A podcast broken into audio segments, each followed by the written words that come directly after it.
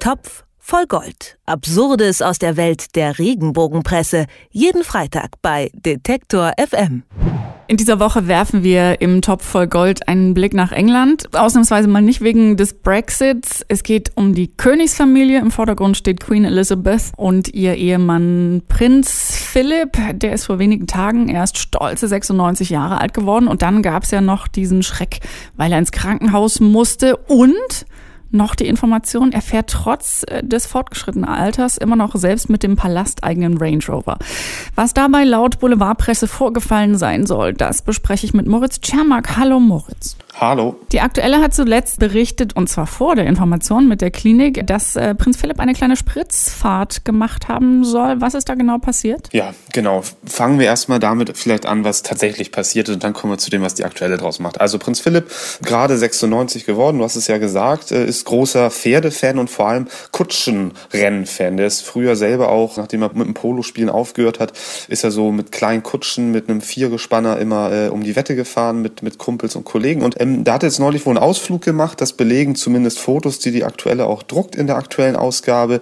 Da sitzt er auf dem Fahrersitz seines Geländewagens, so ein bisschen entfernt auf so einer erhöhten Position. Vor ihm rasen ein paar Pferde vor einer Kutsche lang und ähm, ja, er guckt sich das Ganze an. Das ist jetzt erstmal nicht verboten, auch nicht in Großbritannien. Es ist nichts Schlimmes passiert und trotzdem macht die aktuelle da natürlich eine große Geschichte draus. Überschrift lautet, er sollte sich nicht mehr an Steuer setzen, was so halb wohl auch ein na, mehr oder weniger ausgedachtes Zitat an seiner Frau, der Queen, ist. Richtig, die aktuelle Mut maßt ja, dass die Queen sich wirklich extrem große Sorgen natürlich um ihren Mann gemacht hat und gerufen haben soll, er sollte sich nicht mehr an Steuer setzen. Genau diesen Satz. Genau, das ist schon mal äh, das, das eine Interessante an dieser Geschichte. Also es wird sowohl die Queen als auch Prinz Philipp hier zitiert, wortwörtlich, äh, in Anführungszeichen. Und ich bin mir relativ sicher, dass es diese Zitate in echt nicht gibt, sondern dass die aktuelle sich das irgendwie auf Grundlage der Fotos und ihrer eigenen Fantasie dann ausgedacht hat. Da gibt es das von dir eben erwähnte Zitat schon mal, er sollte sich nicht mehr ans Steuer setzen und davor soll sie noch gesagt haben, die Queen, irgendwann musste es ja passieren und Prinz Philipp äh, soll gesagt haben, natürlich bin ich nicht eingenickt, denn das ist das Zentrale, ob er geschlafen hat oder nicht am Steuer äh, hinter seinem Range Rover. Äh, natürlich bin ich nicht eingenickt, ich habe nur nachgedacht. Außerdem, ich werde auch noch mit 100 am Steuer sitzen. Also diese Zitate hat die aktuelle, woher auch immer, ich vermute, ja, aus der eigenen Fantasie. Wahrscheinlich ähnlich fantasievoll äh, zusammengestellt wie die Bilder, äh, die mal wieder ausgewählt sind ja auch da ein sehr schönes von der Queen, wo sie am Boden zerstört aussieht und natürlich wegen exakt dieses aktuellen Falls. So stellt es zumindest die aktuelle dar, völlig richtig. Also die Queen hat die Hand im Gesicht. Ja, wenn man jetzt viel Fantasie hat, äh, kann man sagen, vielleicht weint sie, wischt sich eine Träne weg, was auch immer, guckt zu Boden.